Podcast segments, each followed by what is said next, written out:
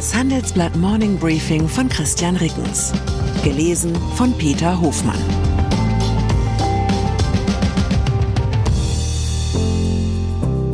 Guten Morgen allerseits. Heute ist Montag, der 27. März 2023 und das sind unsere Themen. Abgelehnt, Klimaschutzreferendum in Berlin gescheitert. Abgestimmt, gebürtiger Syrer ist neuer Bürgermeister von Frankfurt. Abgespeckt, Autokonzerne schrumpfen Softwarestrategien zusammen. Nach einer kurzen Unterbrechung geht es gleich weiter. Bleiben Sie dran.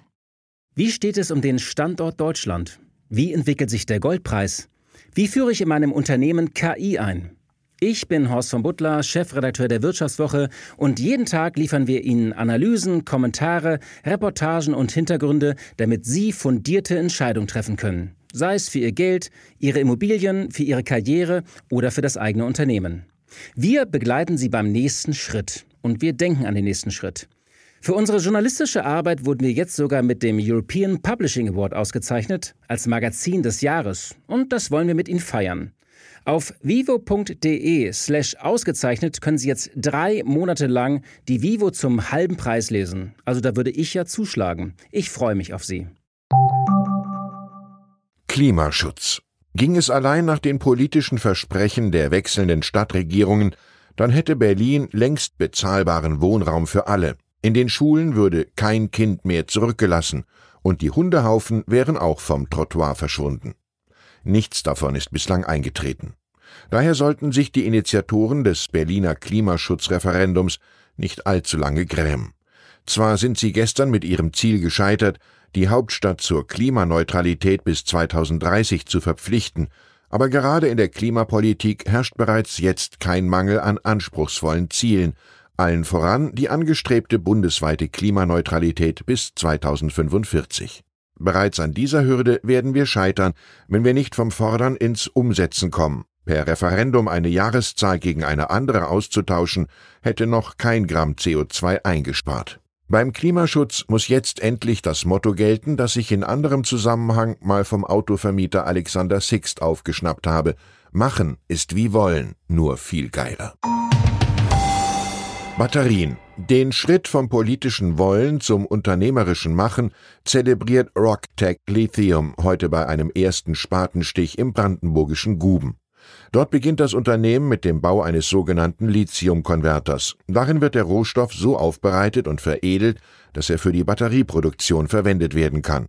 Laut Unternehmenschef Dirk Habecke ist das Ziel, einen geschlossenen Kreislauf zu entwickeln. Bereits 2030 soll demnach die Hälfte des in Guben eingesetzten Lithiums aus recycelten Batterien stammen. Bislang kommen die Batterien für E-Autos überwiegend aus Asien, insbesondere aus China. Politik und Wirtschaft arbeiten daran, Teile der Wertschöpfung für die Batterieproduktion nach Europa zu holen. Zumindest in Guben scheint das gelungen zu sein. Ampelregierung. Vom Wollen endlich ins Machen kommen. Das war auch das Ziel des Koalitionsgipfels gestern Abend. Zur Verhandlung standen etliche Streitthemen vom Autobahnausbau über den Austausch von Gasheizungen bis hin zur Finanzierung der Kindergrundsicherung. Spitzenvertreter von SPD, Grünen und der FDP saßen allerdings im Berliner Kanzleramt auch nach Mitternacht noch zusammen, ohne sich auf Kompromisse geeinigt zu haben. Hessen. Nicht nur in Berlin, auch in Frankfurt wurde gestern abgestimmt. Der SPD-Politiker Mike Josef siegte in der Stichwahl um das Oberbürgermeisteramt gegen seinen Kontrahenten Uwe Becker von der CDU. Josef folgt auf den wegen mutmaßlicher Vorteilsnahme und anderer Eskapaden abgewählten SPD-Bürgermeister Peter Feldmann. Er setzte im Wahlkampf auf soziale Themen wie bezahlbare Mieten. Der 40-Jährige war bisher Planungs- und Sportdezernent der Stadt. Er kam als Kind aus Syrien nach Deutschland. Autosoftware. Es ist die vielleicht wichtigste Entscheidung im Management. Was zählt zur eigenen Kernkompetenz? Und welche Bestandteile seines Produkts kauft man lieber zu? Wer zu viel selbst machen will, verzettelt sich, wer zu viel zukauft, wird austauschbar. Die Software in den eigenen Fahrzeugen galt deutschen Autobauern lange als zu wichtig, um sie aus der Hand zu geben. Nun zeigt sich, die Konzerne sind mit dem Ansatz der weitgehenden Eigenentwicklung gescheitert und schwenken um. Nach Informationen aus Konzernkreisen will Volkswagen bei seiner Softwareeinheit Carrier allein in diesem Jahr einen dreistelligen Millionenbetrag einsparen. Bei Mercedes wurden die Investitionen in die Entwicklung des eigenen Betriebssystems auf ein bis zwei Milliarden Euro gedeckelt. Die beiden Autobauer setzen jetzt verstärkt auf Kooperation mit Tech-Konzernen wie Google. BMW verfolgt diesen Weg schon länger. Dabei hilft, dass Google der Branche entgegenkommt. Ursprünglich wollten die Amerikaner mit dem Betriebssystem Google Automotive Services das gesamte Infotainment im Auto übernehmen. Nun bietet das US-Unternehmen aber Google Built-in.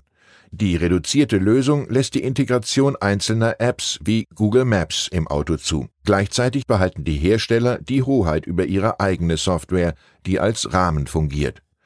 Peter Fintel, Autoexperte bei der Unternehmensberatung Capgemini, sagt dazu, die Autoindustrie erkennt gerade, dass man sich auch mit Tech-Konzernen wie Apple oder Google nicht nur arrangieren muss, sondern vielmehr sogar kann.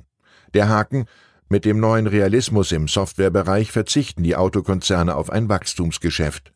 Laut der Unternehmensberatung McKinsey werden die Umsätze rund um die IT im Auto deutlich stärker zulegen als bei konventionellen Komponenten wie Karosserie oder Fahrgestell.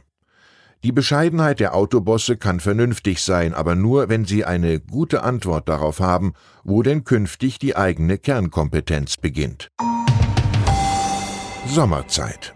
Sollten Sie sich am Wochenende mal wieder über die nervige Zeitumstellung geärgert haben, tröstet Sie vielleicht ein Blick gen Libanon. Normalerweise beginnt auch dort die Sommerzeit am letzten Sonntag im März. Am Donnerstag jedoch verkündete die Regierung, in diesem Jahr beginne sie erst am 21. April. Laut der Nachrichtenagentur AP, damit Muslime im Land während des Fastenmonats nicht so lange auf das Abendessen warten müssen. Gläubige Muslime dürfen im Ramadan erst nach Sonnenuntergang essen. Viele Fernsehsender, Schulen und Unternehmen kündigten an, die Entscheidung zu ignorieren und ihre Uhren am Sonntag trotzdem auf Sommerzeit umzustellen. Die beiden großen Mobiltelefongesellschaften des Landes forderten ihre Kunden auf, die Uhrzeit je nach Wunsch selbst umzustellen. Auf vielen Handys stellt sich die Zeit jedoch automatisch eine Stunde vor. Auch viele christliche Politiker und Institutionen kündigten an, ihre Uhren vorzustellen. Einige sprachen bereits von christlicher und muslimischer Zeit im Libanon. Damit dürfte der Begriff unchristliche Uhrzeit eine ganz neue Bedeutung erhalten. Ich wünsche Ihnen einen Wochenauftakt, an dem Sie trotz Verdi-Streik zur richtigen Zeit am richtigen Ort sind. Herzliche Grüße, Ihr Christian Rickens. Zur aktuellen Lage in der Ukraine. Russland wirft dem Westen einen zunehmenden Eskalationskurs vor und plant taktische Atomwaffen in Belarus zu stationieren. Experten sehen darin eine gezielte Provokation. Kremlchef Wladimir Putin sagt, Russland und China schmieden kein Militärbündnis, in der Beziehung sei alles transparent. Die USA planten derweil eine neue globale Achse. Weitere Nachrichten finden Sie fortlaufend auf handelsblatt.com/Ukraine.